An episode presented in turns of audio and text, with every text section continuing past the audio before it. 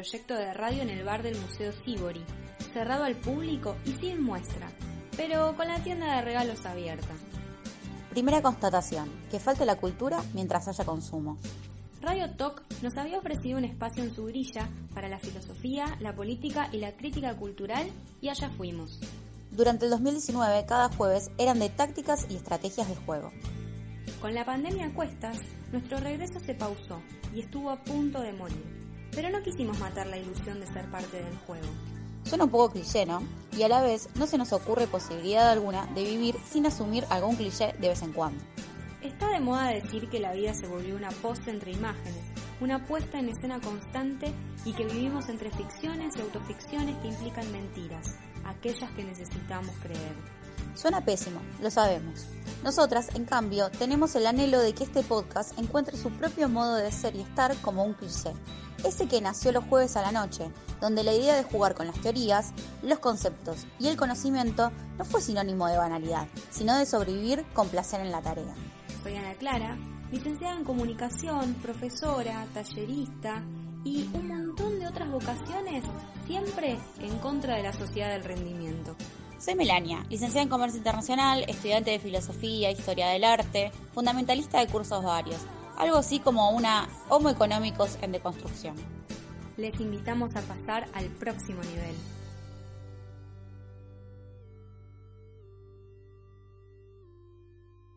Bueno, viernes por la tarde-noche estamos grabando el tercer episodio de Ilusio en su formato podcast. Buenas noches, Mel. ¿Cómo estás, Clary? ¿Todo bien? Todo bien acá, en este momento de la semana que esperamos bastante. Sí, aunque a mí los viernes a la noche me deprimen mucho con esto de que no puedo tener planes. Bueno, es verdad, pero si uno mantiene el ritmo de trabajo, como que todavía tiene algo lindo esto, viernes, tarde, noche, dejar un rato la computadora, los mails, etcétera. Un rato. Después te acordás que seguimos en cuarentena y ya se te pasa, pero... Y se hace el, el, viernes a las 11 y ahí es donde sí, estoy acá sola en el departamento.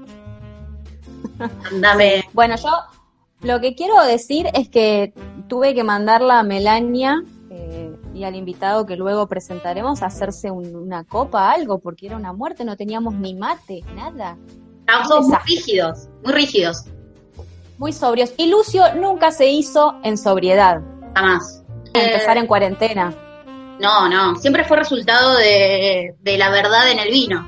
La frase de vino veritas, como siempre dijimos, eh, entre más eh, ebrios estaban los invitados, mejor el contenido y más concepto de verdad de fondo.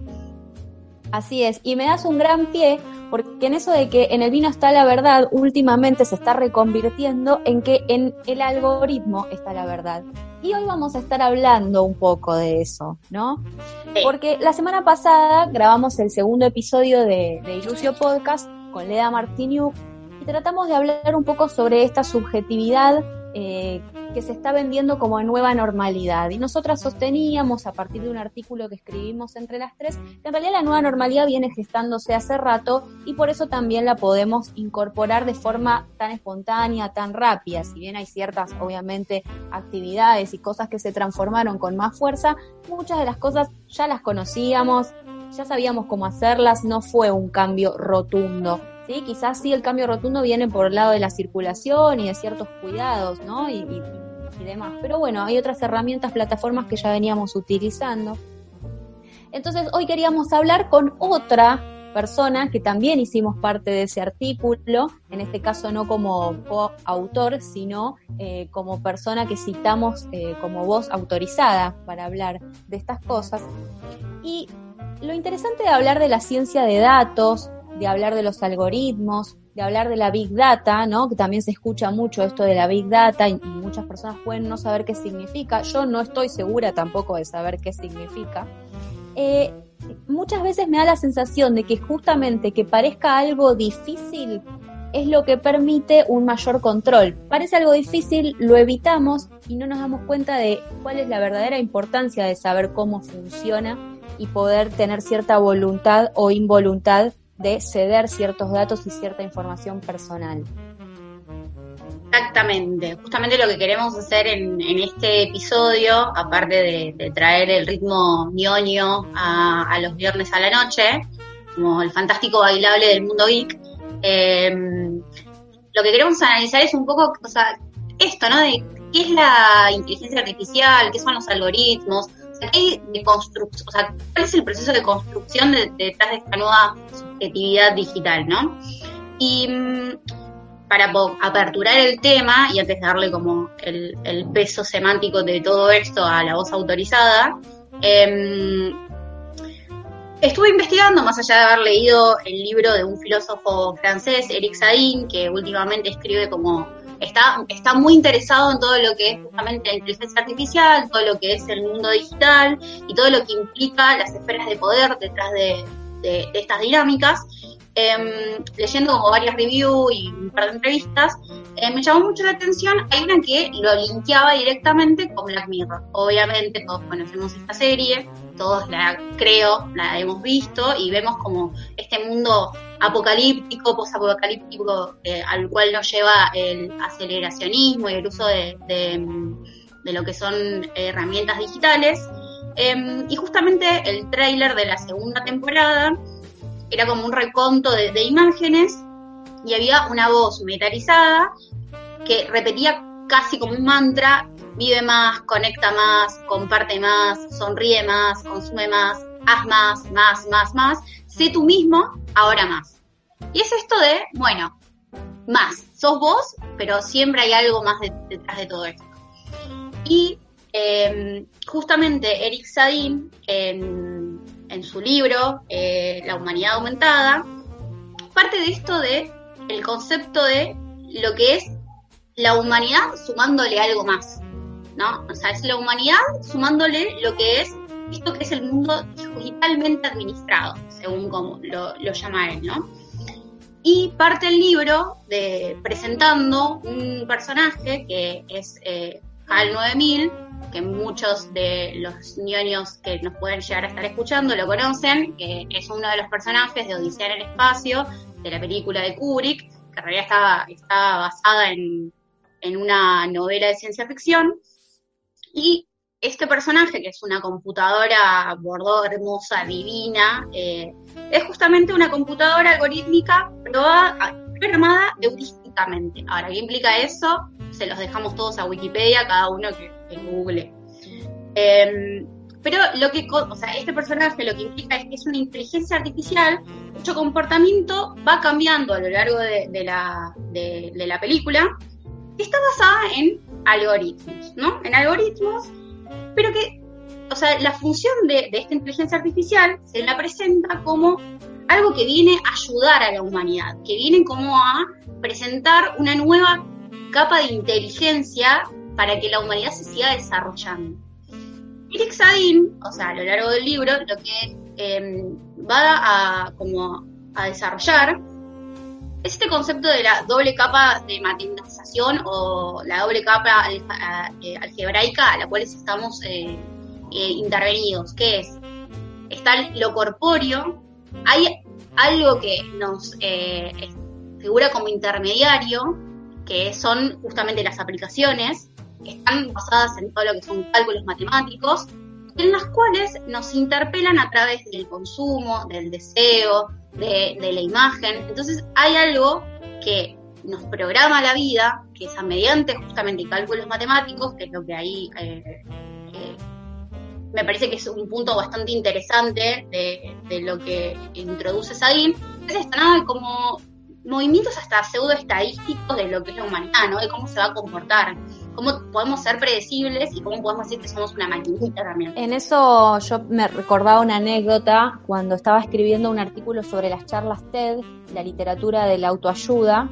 Eh, me la pasaba, claro, buscando todo el tiempo textos, productos, libros, videos referidos a esto. Entonces, claro, empezaba a recibir publicidad constante de estos gurúes espirituales, de videos donde me enseñaban cómo amarme a mí misma mejor, eh, bueno, venta de todo tipo de productos, amuletos, astrología en el medio, ¿no? Porque siempre se mezcla un poco todo. Y yo me hacía esta pregunta, Es decir, yo estaba buscando esto con un fin que no era consumo personal, sino investigación académica. Entonces decía, bueno, a ver, el algoritmo en realidad me conoce, me programa, me muestra algo de mí que no sé. Digamos, se me hacían todas estas preguntas porque en realidad yo no quería consumir eso, sin embargo todo lo que me acercaba a mí me, ayudaba muchísimo para la investigación. Entonces, de alguna forma, siempre en algo te hace caer. Claro, claro, exactamente. O sea, te hace caer, uno siente que los conocen, ¿viste? Esto, este, esto de que sentís que te escuchan y que ah, in- inmediatamente te aparece publicidad. Eh, bueno, nada, y lo que estamos, creo que hoy estamos acá para un poco develar el misterio de qué es ese proceso que ocurre detrás y también como para encararlo desde un punto de vista filosófico y llevarlo, o sea, bajarlo a la tierra con respecto a lo que es la construcción del lazo social, ¿no? Para eso, bueno, le invitamos a Agustín Di Salvo, que Data Scientist en Rocking Data, y yo lo voy a presentar como Puaner en filosofía, con lo cual, con todo lo que implica el peso semántico de la palabra Puaner. Eh, si quiere, igual él puede extender esa, esa biografía. Eh, bueno, buenas noches, o Agustín, ¿cómo estás? Eh, y te damos el pie como para nada, esto de, de empezar a como desarticular y desmembrar el concepto de algoritmo y llevarlo un poco, bajarlo a tierra. Ahí, para que te explayes con, con eso. Bueno, buenas noches chicas, muchas gracias por invitarme, eh, estoy muy a gusto de estar acá. Eh, parece que son temas súper interesantes eh, y creo que hay, digamos, hay un buen hilo conductor a partir del cual se puede llegar a entender un poco mejor qué es un algoritmo y cómo permea nuestra vida si uno hace una pequeña genealogía, una, una historiografía que no pretende ser exhaustiva ni mucho menos, pero algo así acerca del concepto de dato o el concepto de información. Eh, digamos, voy a, voy a hablar de tres etapas más o menos que me parece que son como las más interesantes para entender un poco ese concepto. Eh, pues nos permite también rastrear un poco la evolución de la tecnología con la que nos estamos vinculando y finalmente llegar a esto del de, eh, mundo virtual, digamos, al mundo virtual que, en el que habitamos, que es el territorio de juego, digamos, de todos estos algoritmos, donde nosotros estamos participando. Eh, la noción de dato en sí misma arrancaría, digamos, eh, como un mero reporte, digamos, de una tecnología en particular. Imagínense, por ejemplo, en el siglo XIX, una máquina de vapor que tiene una especie de tacómetro donde revela la eh, presión interna de, de, del tanque de vapor. Eh, ese subproducto de la operación eh, de, del dispositivo tecnológico está al servicio de informar, digamos, de diagnosticar el estado interno a un observador externo, todo subsumido bajo el concepto de la funcionalidad, de preservar la funcionalidad correcta del mecanismo. Esa es una primera acepción de dato, pero tiene algo interesante, que es eh, el dato como un punto de mediación entre el hombre y la técnica. En ese momento está aislado eh, en eso simplemente. Eh, si vamos más hacia el siglo XX, a principios del siglo XX, eh, la corriente cibernética, que viene muy vinculada con todos los temas de psicología cognitiva, que también estaban en auge en ese momento, eh, trabaja la noción de dato desde una perspectiva un poco diferente, le da un giro que, que me parece que es muy interesante, eh, porque lo posiciona, digamos, la cibernética en sí es la ciencia que establece la comunicación entre animales, personas y el mundo. Y el ejemplo que ellos dan para entender este tipo de, esta acepción nueva de información, esta eh, acepción nueva de datos, eh, que también es extensible a dispositivos técnicos, es por ejemplo el caso del termostato. El termostato toma información de, del exterior, en este caso por ejemplo la temperatura, y la pone al servicio de regular eh, un dispositivo de climatización.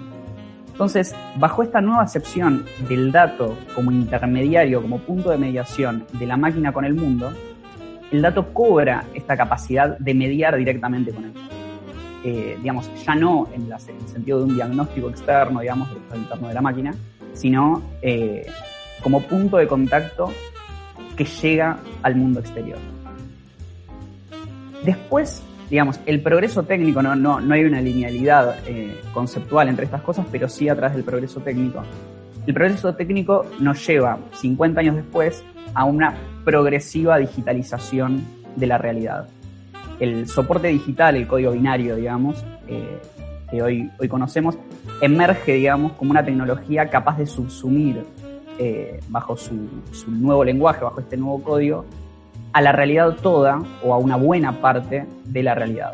En principio, bueno, estímulos perceptuales, o sea, uno puede convertir Uno puede sacar una foto o, digamos, puede tener un reflejo digital de lo que uno está viendo, uno puede tener un reflejo digital de lo que está escuchando y, como estamos haciendo ahora, un reflejo digital de lo que uno está diciendo también.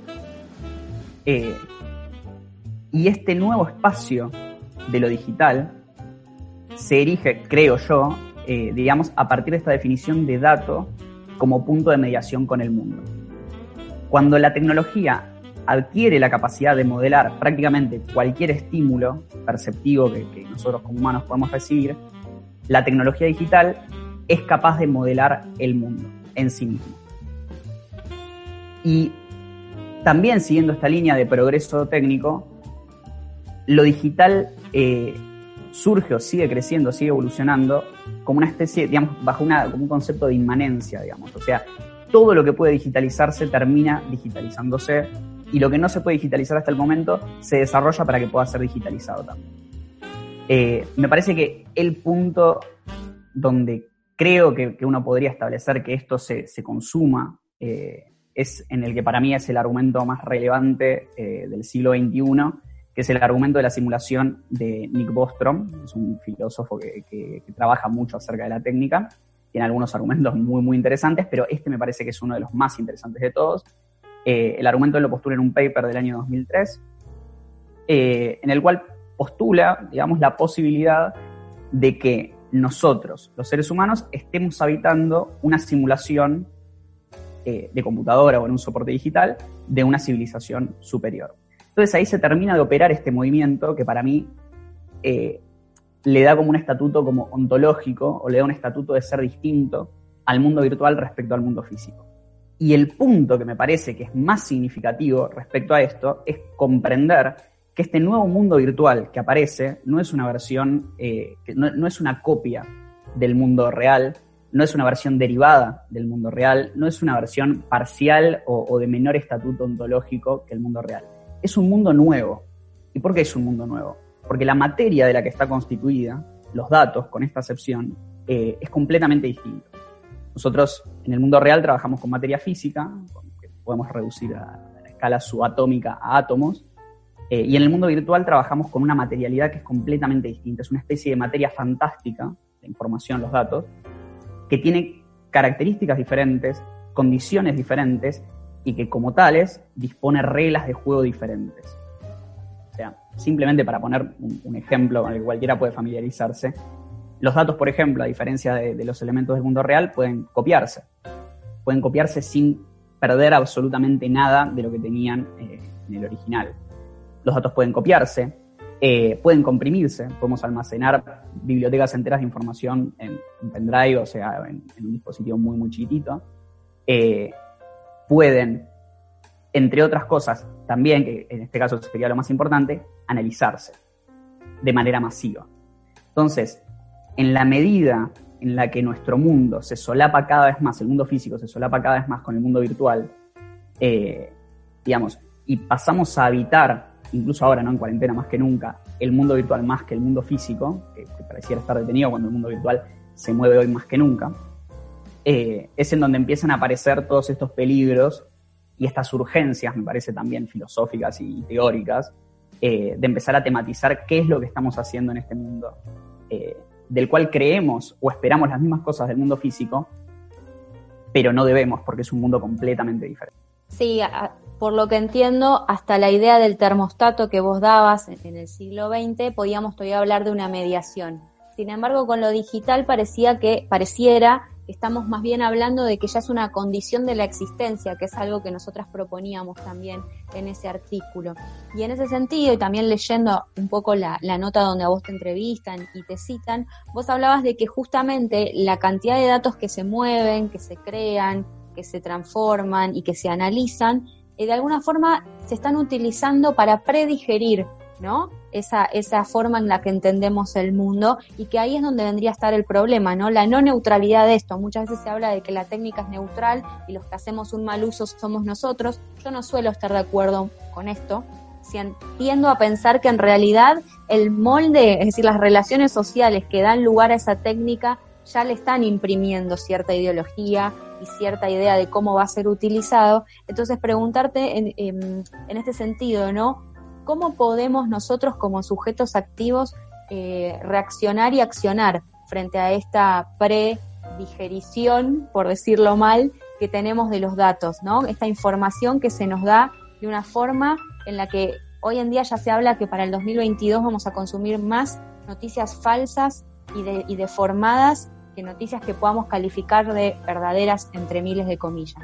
Es que para mí algo esencial como para poder responder esa pregunta es entender un poco cuál es el peligro al que estamos genuinamente expuestos. Eh, y me parece que una forma de, poder entrar en ese tema tiene que ver con esto que de alguna manera me gusta llamar la perspectiva de usuario. Eh, todos estos servicios que se nos presentan en Internet, que, o sea, digamos, todo lo que esté construido sobre Internet nos da la impresión de que es una suerte como de servicio público eh, o, digamos, entregado, dado, digamos, a la humanidad por la técnica. Porque Internet efectivamente no, no, tiene propietario, o sea, está sostenido por una infraestructura física, pero es, incontrolable, no, no, hay un dueño de Internet. Entonces, las aplicaciones, que digamos son como el core de este problema, eh, nos presentan, mejor dicho, nos posicionan en un lugar muy, muy particular, deliberadamente, para invisibilizar un poco todo lo que está ocurriendo de fondo. ¿Y qué es lo que está ocurriendo de fondo? O sea, ¿cuál es el peligro al que nos exponemos con los algoritmos?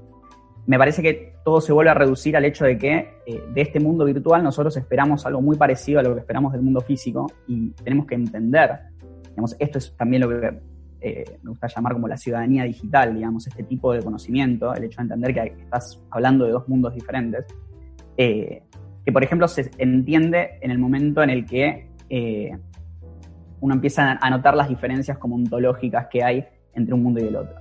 En el mundo físico, por ejemplo, nosotros estamos acostumbrados a, esperar que, las cosas como que advienen a nosotros, las representaciones advienen a nosotros. En el mundo físico nosotros somos finitos, estamos barrados, eh, digamos, no, no, tenemos acceso a la totalidad del mundo físico, no nos podemos desplazar eh, de manera instantánea los lugares en los que queremos estar, no tenemos todo lo que queremos, nos falta, digamos, y el mundo tiene esta característica de que eh, nos sorprende, o sea, transcurre y nos sorprende, nos pasan cosas imprevistas, nos pasan cosas que no esperábamos, y justamente en eso está nuestra, la, clave de nuestra finitud. Eh, eso pasa con el mundo físico, y nosotros esperamos algo muy parecido al mundo virtual. Nosotros creemos que el mundo virtual tiene también que sorprendernos o que existe como este concepto de representación adventicia que, que, viene a nosotros eh, de una manera inesperada o de una manera que no estaba, no estaba pensada por nadie, digamos. El, azar mismo, básicamente, el azar mismo de la vida. Y eso es falso. En el mundo virtual, toda representación con la que tomamos contacto está orientada específicamente por una de las tecnologías eh, que venimos conversando, algoritmos, inteligencia artificial, eh, el caso clave, el caso básico que cualquiera puede, puede al que puede remitirse, es eh, el hecho de encontrar en Instagram publicidades de cosas que deseaba antes de que uno expresara incluso cualquier deseo, eh, digamos, hablado incluso. Y, digamos, desde una perspectiva de datos, o sea, hablando de la, como de la parte técnica, cabalmente puedo decir que no tiene mucho sentido pensar que Instagram está escuchando todo el tiempo. O sea, sería un problema de infraestructura ridículo que no tiene sentido. En realidad, la, conclusión que, debería como aterrorizarnos un poco más, más que el hecho de que nos estén escuchando todo el tiempo y se vulneren nuestra privacidad, es que estos algoritmos se han vuelto tan sofisticados y tan precisos a la hora de entregarnos eh, representaciones, publicidades en este caso por ejemplo, que genuinamente logran atajarnos antes de que nosotros mismos sepamos qué era lo que estábamos buscando. Entonces, el riesgo al que nos exponemos es creer que todo lo que transcurre en el mundo de la virtualidad nos es ajeno cuando no es así. Nosotros somos completamente parte porque en la medida en la que nos posicionamos como usuarios, estamos entregando un feedback, estamos entregando nuestra información, estamos entregando nuestros patrones de consumo. Eh, y todo lo que se nos entrega emula o trata como de, atacar nuestro deseo de, consumo, porque siempre son cosas como súper básicas, ¿no? Es comprar un determinado producto y no otro. Eh, y, el peligro sería tomarlo como si fuera nuestro propio deseo. Y no es así, porque no es nuestro. Eh, no hay un sujeto ahí, no, hay un sujeto de deseo. Ahí lo que hay es una fila de datos, que somos nosotros, en este caso seríamos tres filas de datos, eh, a la que se le aplica un algoritmo y se le predice un determinado producto para ofrecer. lo sé porque los construyo esos sistemas y, y, lo armo de esa manera siempre. Entonces, creer que estás comprando el microondas X porque vos querías un microondas y justo tuviste la suerte de encontrar una buena oferta, eh, nos llevaría el día de mañana a, una caída total o a una disolución de la subjetividad como la entendemos en el mundo físico. Igual, eh, en este sentido, eh, como para introducir también una, mirada contrapuesta, podemos tomar, no sé, por ejemplo, lo que, lo que desarrolla Mark Fisher en su libro Realidad Capitalista, realismo capitalista, perdón, em, que esto, ¿no? Que muchas veces es, más fácil imaginar el fin del mundo que el fin del capitalismo, ¿no? Y como también el capitalismo, desde una, de una cuestión de construcción subjetiva y de una construcción discursiva de, lo que implica el, desarrollo de esta, estructura, genera también toda una nueva discursividad para em, subjetivar a las personas, pero para también creer que em, es como la única opción viable, ¿no? Y estos algoritmos, para mí, o sea, son como muy funcionales justamente a estas discursividades, en el sentido de que la subjetividad hoy en día es como, eh, bueno, Esteban y Paola en, una entrevista que le hicimos, eh, había tirado esta frase que siempre recurro mucho, que es la cultura visual es la cultura de un deseo programado, ¿no? Que si bien el algoritmo no tiene eh, no, es un sujeto pensante que nos está como diciendo qué es lo que tenés que consumir, no deja de también ser como resultado de un, de un, de un cálculo estadístico que analiza la forma en la que se comportan las personas, pero la forma en la que se comportan las personas también están como muy construidas por lo que son las realidades cotidianas, ¿no? Por estas discursividades del, capitalismo. Entonces, para es como que se arma un poco un círculo vicioso en el que tenemos eh, formas de actuar bastante estandarizadas, que pueden ser muy medibles, que pueden ser llevadas a, números estadísticos, y justamente lo que el algoritmo hace me parece es un poco traducir esto, ¿no? estas estadísticas en general. Y si bien no tenés una persona diciéndote que vas a consumir algo, están como midiendo cada paso que damos, porque nosotros damos esa información, ese dato, constantemente en las redes, y saben los momentos exactos en los que nos pueden justamente eh, decir si querés comprar tal cosa. Hay todo un análisis de esta perspectiva de usuario y un análisis psicológico de la subjetividad. Más allá de que el, algoritmo en sí no lo haga, pero tiene como un análisis estadístico de esto. Yo te agregaría algo más ahí, que esto no es nuevo. ¿En qué sentido? La sociología viene desde hace muchísimas décadas investigando en qué cosas los distintos sectores, sí, que, que se mueven y que, digamos, los sujetos pertenecemos a distintos sectores, no solo a clases sociales, sino también a sectores dentro de esas clases sociales, en los cuales somos muy predecibles. Es decir, nos volvemos muy predecibles respecto de lo que vamos a querer consumir, de cuál es más o menos nuestro volumen de capital cultural, de capital económico. Entonces esas decisiones de consumo, esas decisiones de elecciones vienen siendo investigadas hace mucho tiempo, pero yo me quedo con algo de lo que dijo Agustín, que es que estos algoritmos se sofistican, es decir, se sofistica ese control y se sofistica de alguna forma esa precisión con la cual nos pueden ofrecer algo. Cada vez, nosotros somos predecibles y cada vez entregamos más datos. Entonces también me gustaría que discutamos un poco en qué sentido lo gratis ¿sí? nos sale caro en este tipo de plataformas y de aplicaciones. Sí, eh, una, una, cuestión solamente, eh, digamos, no, no hay ningún problema con con que haya sistemas de codificación eh, de prácticas. De hecho, como perfectamente recogen, históricamente eso ha sido siempre así. Eh, hay, códigos de, distintos, eh, distintos tipos que mapean un tipo de información con respecto a otro, un tipo de comportamiento con un determinado deseo, un determinado objetivo. Eso es perfectamente natural. el problema es que es la operación de invisibilización. Esa me parece que es la clave. Porque en la medida en la que, digamos, esta invisibilización no, no se da por sí misma. No, esto no, no es un movimiento natural. Acá hay un interés deliberado de parte de Instagram, de parte de Facebook, de parte de WhatsApp, de parte de Google, de ocultar eh, los procesos subyacentes para que uno sea, para uno que uno se mantenga en este estado como de encantamiento, digamos, como de fascinación con la aplicación y uno empiece a hacer toda, toda su información. Eh, en términos de, la, de esto de, la sofisticación, me parece que acá el tema pasa a ser una cuestión de escala. No es solamente que entregamos nuestros datos, es en qué medida los entregamos y cuáles son las consecuencias que podemos empezar a deducir, digamos, de esta información de una persona.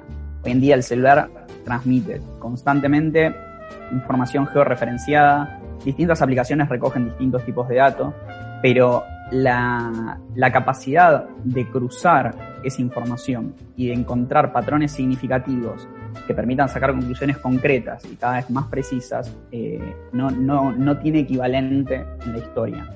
Eh, entonces, los algoritmos mejoran, nosotros compartimos también cada vez más datos y las consecuencias a las que nos exponemos son cada vez más serias.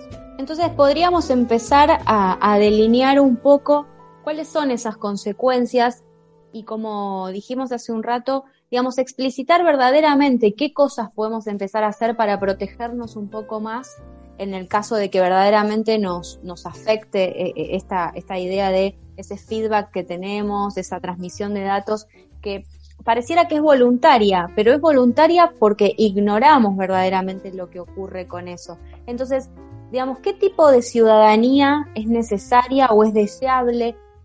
No digo para estar en contra de eh, esto que vos decías, bueno, de codificar datos, de que nos ofrezcan algo mucho más sofisticado, porque puede tener su costado virtuoso y beneficioso para todos y para todas y para todes. Em, pero digo, que sea conciencia, ¿no? ¿Qué podemos hacer para que esto sea más consciente y más voluntario?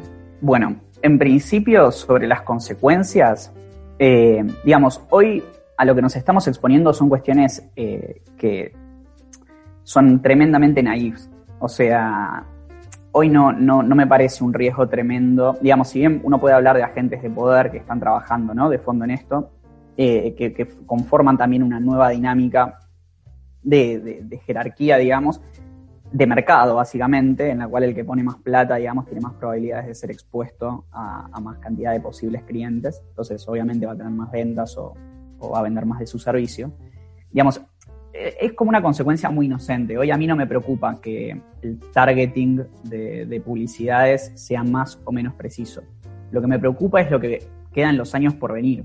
Y lo voy a dividir en dos etapas. O sea, en los años por venir, en el corto plazo, eh, se van a desarrollar otras tecnologías eh, que pueden, o sea, en muy corto plazo pueden acelerar mucho eh, el sentido de peligro que, que nos generan este tipo de cosas. Pongo el ejemplo que pongo siempre con esto Elon Musk, entre muchas de todas sus compañías, tiene una división que se llama Neuralink, que, en la cual pretende desarrollar un sistema que conecte, o sea, una interfaz que conecte directamente la mente, las ondas cerebrales, con la computadora. Eh, como si fuera un, otro, otro elemento de control, como si fuera un mouse o un teclado. Entonces, eso va a ser muy, o sea, es muy simpático en la letra, es muy sci-fi en la letra, pero en el mundo real la información que va a ser recogida directamente de nuestros cerebros, más si eso de ese dispositivo se estandariza de la misma forma que se estandarizó el smartphone, por ejemplo, que era algo inesperado, era algo que nadie hubiera podido predecir hace 10, 15 años, eh, digamos, esas consecuencias ya son muchísimo más peligrosas, porque ahí uno podría estar pensando directamente en, por ejemplo, encontrar patrones en eh, la forma en la que se disparan ciertas ondas cerebrales cuando uno encuentra un determinado estímulo o el otro. Y eso ya no ha aplicado ni siquiera a la venta de productos. O sea, hemos visto hace cuatro años nada más eh, cómo este tipo de tecnologías de anuncios específicamente dirigidos a, en, digamos, una acepción de política, eh, prácticamente definieron la elección de la primera potencia mundial del mundo, con todo lo que eso implica. Entonces, imagínense que eh, lo, que, lo que tiene el mundo virtual es que tiene esta capacidad como de generar nuevas superficies de significación, nuevas superficies, nuevos territorios de combate, digamos, de sentidos, eh, con mucha facilidad, porque está, está tan a la vuelta de la esquina como un nuevo desarrollo técnico. Entonces, un breakthrough técnico, como por ejemplo una interfaz mente-máquina, le permitiría a estos algoritmos acceder a una cantidad de información, primero, no solamente abrumadora, sino eh, información que ya ni siquiera transmitiríamos involuntariamente. O sea, sería información que nos es opaca a nosotros mismos. Eh, entonces, modelar ese tipo de dato sería muy, muy peligroso. Y eso sería en el corto plazo. Ni siquiera estoy hablando de, de, de acá a, a, 50 años, estoy hablando de acá a 5 o 10 años. Y en el largo plazo, por largo plazo me refiero a 100 años más o menos, esto ya es mucho más especulativo, pero es lo que en realidad me preocupa. De acá a 100, 150 años, si estos modelos de consumo, si estos modelos de relación se siguen acentuando, eh, lo que veo es una progresiva degradación del concepto de, voluntad, del concepto de, digamos, de todo lo que tiene que ver con la agencia, la agencialidad de un sujeto. Porque, ¿de qué manera va a poder una subjetividad navegar en todo este mundo virtual, que aparte va a estar cada vez más solapado con el mundo físico, porque de acá a cinco años, cuando el 5G sea una tecnología estándar, digamos, en el mundo, vamos a poder streamear, por ejemplo, contenido eh, de realidad virtual, de realidad aumentada, o sea que esta acepción de mundo virtual va a tener, va a cobrar toda otra dimensión mucho, mucho más concreta. ¿Cómo va a poder un sujeto navegar eh, su vida diaria, que va a estar eh, indisociablemente anclada en este mundo virtual, esquivando o preservando su, su propia voluntad y su propio deseo entre todas estas tecnologías que literalmente, o sea, no, es, una amenaza directa, pero nos ponen en la situación o nos interpelan desde el lugar de trocar nuestra propia voluntad por eh, la voluntad que nos preseleccionan, digamos, o, el, o eso que nos acerca, eso que nos, hace advenir todos estos algoritmos. Entonces, no vamos a tener que, tenerle miedo a Terminator, sino a, a nuestros propios cerebros. Exactamente. Digamos, eh, esto también es algo que repito hasta el cansancio. Eh, Matrix, Terminator, un sinnúmero de películas de ciencia ficción así catastrofistas, eh, casi como, como si fuera de una fascinación religiosa, como teológica también, porque siempre la tecnología tiene este rol como medio mesiánico y medio como acepción del rapto también, como del apocalipsis. La, la, batalla con estas tecnologías no se va a dar en el territorio, en el mundo físico justamente, no va a venir un T-1000 eh, con un arma a matarme. Se va a dar en el terreno simbólico, digamos. Lo que está en juego es justamente nuestro espacio como sujetos racionales en el mundo, no, no en, un mundo virtual o físico, sino como sujetos virtuales relacionándose con una exterioridad. Eh, y esa batalla no, me parece que esté siendo atendida de ninguna manera, digamos, porque hoy es muy fácil caer en la trampa o en el encantamiento de, eh, bueno, agregale machine learning a tu negocio y vas a vender más agregale machine learning a tu campaña de marketing y vas a vender más. Eso es como el, clickbait, digamos, a corto plazo. Pero a largo plazo lo que estamos haciendo es, eh, digamos, estrechar cada vez más los, potenciales de acción, los caminos de decisión posibles que tenemos como sujeto. Eh, eso es lo que veo para el futuro. Y respecto a la otra parte de la pregunta, de qué es lo que podemos hacer eh, para, para, salvarnos un poco de todo esto, es difícil, digamos. En principio, me siento obligado a decir que hay, que hay que entender la diferencia entre estos dos mundos y hay que entender un poco sobre el funcionamiento de estos algoritmos. Hay que salir de las posiciones fáciles o simplistas que dicen, bueno, no me interesa que lean mi información porque yo no sirvo, nadie tiene por qué leer mis datos, yo no hago nada, no soy un terrorista, no vendo drogas, entonces, ¿por qué me preocuparía? Y porque esa fantasía de que tus datos le importan a alguien eh, también invisibiliza el hecho de que tus datos en sí no le importan a nadie. Tus datos me interesan solamente cuando están rodeados de los datos de un millón de millones de personas más. Porque es a partir de ahí donde mi algoritmo es capaz de extraer patrones, eh, es capaz de extraer tendencias de consumo y es capaz de tener poder predictivo. Porque es tan sencillo como eso. Acá lo que está en juego es el, poder predictivo de estos algoritmos. Entonces, primero que todo, eh, adquirir esta ciudadanía digital, que es un conjunto de skills un conjunto de conocimientos, de la misma forma que sabemos caminar por la calle, digamos, porque entendemos que si el semáforo está en rojo no tenemos que cruzar, o que, digamos, no sé, eh, tenemos que, sabemos las reglas básicas para manejar dinero, sabemos que, tenemos que pagar con el cambio justo, ese tipo de cosas. Ese mismo tipo de skills hay que desarrollarlos respecto a las interacciones que tenemos diariamente con el mundo de lo virtual, eh, orientadas específicamente a entender que en este mundo, si queremos que haya una voluntad para nosotros, la vamos a tener que hacer no nos la van a dar. Eh, porque ni Instagram, ni Facebook, ni ninguna compañía que esté en Internet le interesa nuestra subjetividad, les interesa vender. Entonces, la resistencia a ese poder, digamos, se va a dar directamente desde las bases o no se dará en lo absoluto. Es un poco eh, terrorífico, un poco me asusta, como ya saben nuestros oyentes, soy un poco una mujer subjetivada en el siglo XV, ¿no? Soy como una apocalíptica de todo esto. Pero más allá de eso me parece que nos estamos dirigiendo un poco al comienzo, ¿no? A cómo comenzamos este episodio de Ilusio Podcast, que tenía que ver con, bueno, así como necesitamos conocer cuáles son nuestros derechos, cuáles son nuestras obligaciones, la información básica para ser ciudadanos, y lo que me aterra es que no las conocemos, ahora además le tenemos que sumar, empezar a entender un poco cómo funciona todo esto para tener un poco más de conciencia y para construir nuestra voluntad, como decía recién Agustín.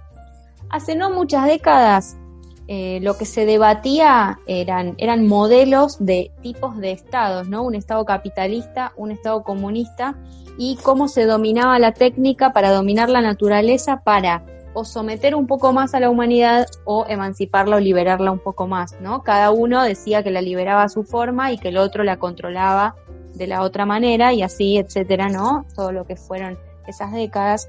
Y yo hoy me preguntaba un poco, ¿no? O sea, bueno, dominar la técnica que domina la naturaleza, ¿no? Un poco reflotando aquella carta eh, que, escribió alguna vez el Che Guevara para sus hijos cuando parte para Bolivia.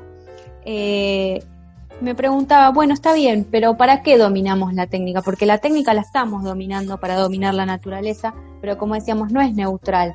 ¿Para qué la dominamos? Para tener más mayores ganancias para un porcentaje ínfimo de personas en el mundo o la dominamos para que la, para tener más vida y más tiempo, ¿no? Porque para mí eh, tener más tiempo es tener más vida. Entonces, quisiera que un poco vayamos perfilando esta conclusión sobre para qué sí es bueno que recabemos datos, para qué sí es buena la inteligencia artificial y para qué cosas no estaría siendo buena en este momento particular, ¿no? Los augurios pueden ser muy malos si no empezamos a modificar algunas cosas. Bueno, ¿en qué cosas en este momento no está siendo bueno y en qué cosas sí y tenemos que seguir expandiéndolas? Eh, las, digamos, todas estas tecnologías, lo, fantástico que nos ofrecen es, eh, digamos, hay, algo muy de fondo en, todo este relato, digamos, que, que, haces de, nuestro tiempo, que es el, como el supuesto de maximización, digamos, o el supuesto de optimización maximizar, eh, digamos, optimizar los recursos, maximizar la ganancia, minimizando el costo, eh, que es algo muy contemporáneo, digamos, es algo con lo, con lo, que venimos desde la cuna, digamos, que venimos hablados hace un par de siglos ya. Entonces, no, no tengo expectativas de que eso sea algo que haya que, retirar o por lo menos no, no inmediatamente. Eh, estas tecnologías están al servicio de poner en la mano de cada persona que tenga el interés de, hacerlo, digamos, de, hacerse cargo de este tema, herramientas que le permiten optimizar de una manera que no tiene escala, digamos, no, no, tiene representación en, la historia de la humanidad, los recursos de su propio negocio, eh, el acceso a la información, el análisis de la información. Digamos, hoy tenemos estas como dos puertas, ¿no? La, apocalíptica, que sería la de no hacer nada, eh, y dejarnos, eh, digamos, encantar por todas estas, estos, este humo y espejos que nos ofrece esta tecnología asociada a estos poderes, o atravesar esta otra puerta donde como ciudadanos digitales tomamos posesión de estas herramientas que nos fueron dadas eh, y las utilizamos en nuestro beneficio. La realidad es que la comunidad de, data science, que igual es como un micromundo respecto a esto, pero la comunidad de personas que está sosteniendo herramientas para que esto esté al alcance de la mano de cualquier persona es enorme y es tremendamente generosa. Yo de hecho aprendí a hacer esto por mi cuenta, no, no, digamos, no hice un curso, eh, hasta que más o menos ya sabía algunas cosas. Digamos, toda la parte más básica, toda la parte inicial, la pude aprender porque hay una comunidad ahí afuera que gratuita y generosamente está dispuesta a ofrecer todo su conocimiento y todo su soporte. Las herramientas con las que trabajamos eh, son gratuitas. Las librerías de código que tienen adentro todos los algoritmos y toda la documentación para usarlas son gratuitas también. Todo esto está mantenido desde un esfuerzo eh, que, eh, habla de, mucha humanidad de esos programadores que dijeron, bueno, liberemos esto para toda la gente, o sea, ¿por qué vamos a facturarlo?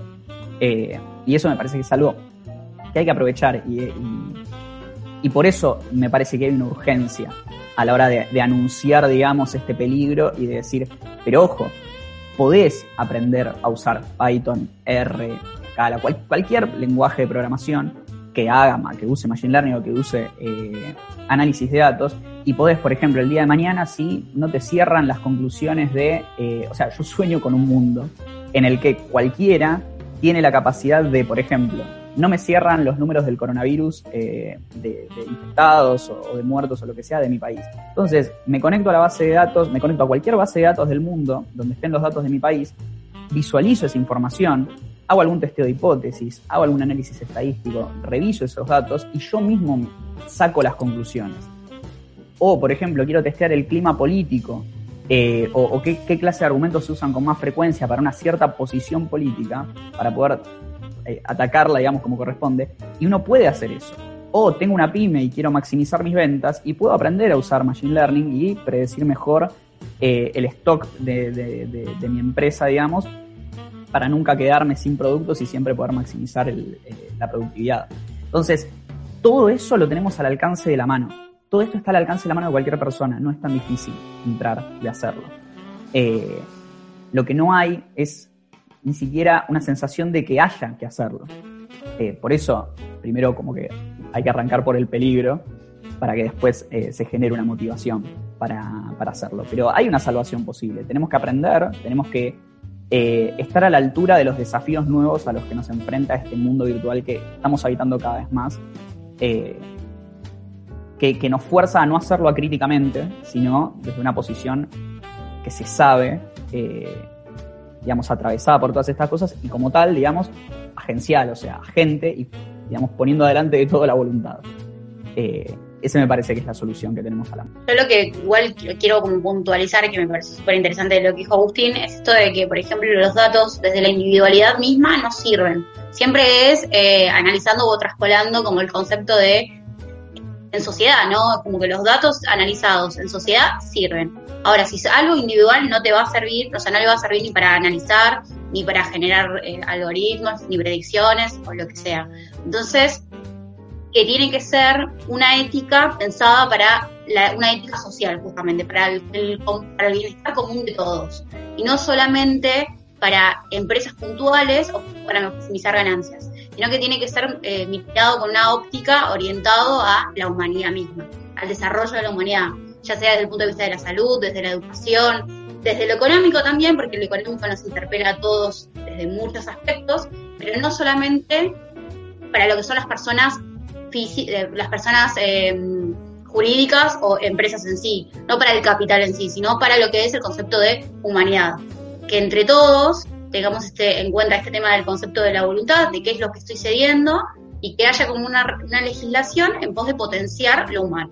A mí me parece que acá lo que se está jugando un poco es este, este concepto o este doble concepto de individuo, de la importancia del individuo en lo que me gusta llamar máquina discursiva neoliberal, ¿no? Porque por un lado consideramos que somos extremadamente importantes nosotros como sujetos o como individuos para que nos extraigan los datos, y por el otro lado, no nos sentimos demasiado importantes como para, por ejemplo, tener que estar informados, activos, como para tener que verdaderamente sentarnos a pensar en esto que, decía Agustín, que me parece súper interesante. A ver, si los datos están y son de fácil acceso, ¿cuál es la razón por la cual no nos vemos interpelados a hacerlo?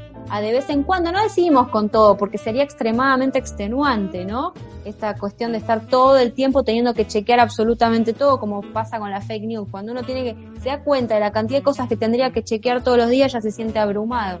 Pero sí, aunque sea con algunos temas que sí son de nuestro interés, e incluso temas que atañen a nuestra tarea cotidiana, a nuestros trabajos, a nuestras profesiones, o incluso a nuestro gusto y a nuestro hobby personal. Hace un rato por ejemplo, Agustín hablaba de Elon Musk, ¿no? Em, yo me indigné hace poco, odio la palabra indignación y el sentimiento de la indignación, pero bueno, muchas veces es lo que nos pasa y es lo que nos sobreviene y después vemos qué hacemos con eso. Eh, porque cuando despegó SpaceX, yo no veía muchísimas personas, o quizás no veía la cantidad de personas que me hubiesen gustado viendo ese despegue. Y no por el despegue en sí mismo, que lo podés después buscar en YouTube, sino por lo que significaba, ¿no? Una persona, un privado, se propone una meta que siempre fue estatal, que siempre fue colectiva, que siempre fue, digamos, pensada para una nación, para una comunidad, etcétera. No, un privado se propone que va a hacer despegar un cohete y que va a llegar a Marte, y yo a Elon Musk ya a esta altura le creo cualquier cosa. Entonces, si Elon Musk me dice que él va a poder entrar a nuestro cerebro y aprender y saber de nosotros mismos cosas que ni nosotros sabemos, yo le creo.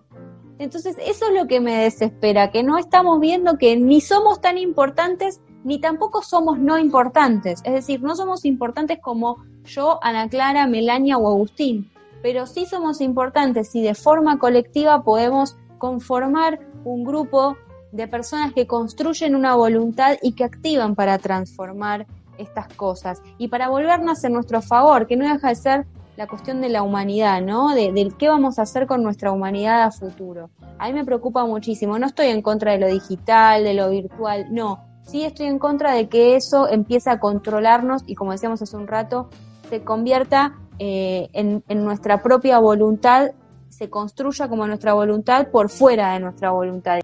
Digamos, desde mi, rol un poco ambiguo y contradictorio entre data scientist y, estudiante de filosofía, eh, siento un poco que, que, es una obligación moral transmitir esto. Eh, me parece que lo que cualquiera tendría que poder preservar de una conversación como esta que acabamos de tener es, digamos, el futuro es sombrío a menos que hagamos algo.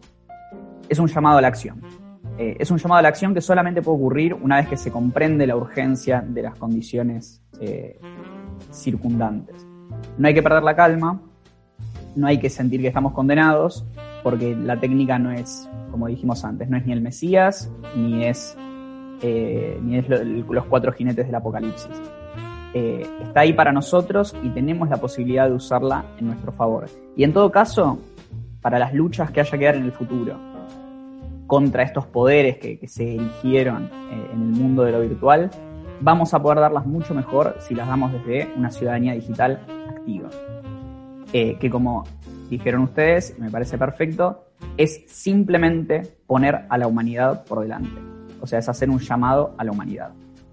Eso sería todo. Bueno, perfecto. Esto fue Ilusio de jueves en formato viernes, en formato podcast, en formato algo, mediante toda esta nueva normalidad que, que nos atraviesa. Muchas gracias, Agustín. Eh, bueno, nada, Clara, gracias por siempre, forever. Eh, y nos vamos a encontrar en próximas eh, emisiones eh, de Ilusia. Eh, nada, bueno, buenas noches, buenos días, buenas tardes, algún tiempo en especial. Saludos. Gracias, Agustín. Chao, chicas, un placer. Adiós. El podcast de Ilusio es un desprendimiento del programa Ilusio, táctica y estrategia de jueves que salió por Radio Talk durante el segundo semestre del 2019. Si les gusta lo que estamos proponiendo, pueden empezar a seguirnos en nuestras redes, arroba ilusio de jueves, ilusio con doble L, no se olviden, y también pueden buscarnos en Facebook, pero eso ya está un poco pasado de moda. Mejor búsquennos en Instagram y quizás quien les dice un día de esto nos bajamos TikTok y también empezamos a hacer videitos.